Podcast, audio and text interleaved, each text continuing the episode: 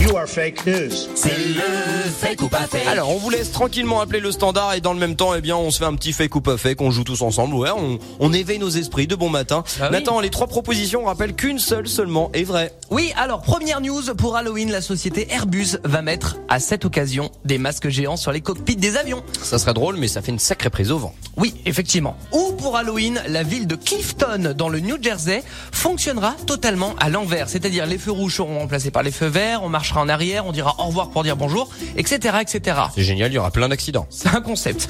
Ou pour Halloween, un magasin de fêtes en ligne vient de sortir un déguisement Didier Raoult. Covid oblige.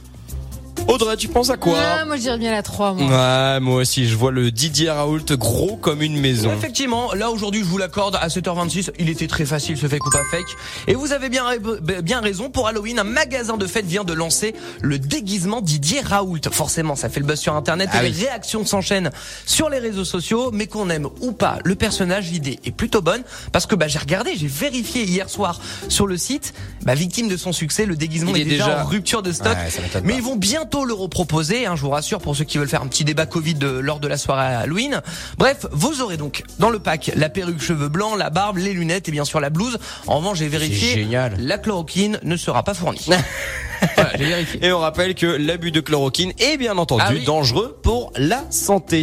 Merci Nathan pour ce fake ou pas fake. Euh, ma chère Audrey, on est à 1-1 pour l'instant. 2-2 même, je veux dire. Euh, il nous reste quelques jours hein, pour se départager. Et vous aussi, hein, n'hésitez pas à nous dire votre score sur les réseaux sociaux ou encore au standard, justement le standard. C'est les super les faux.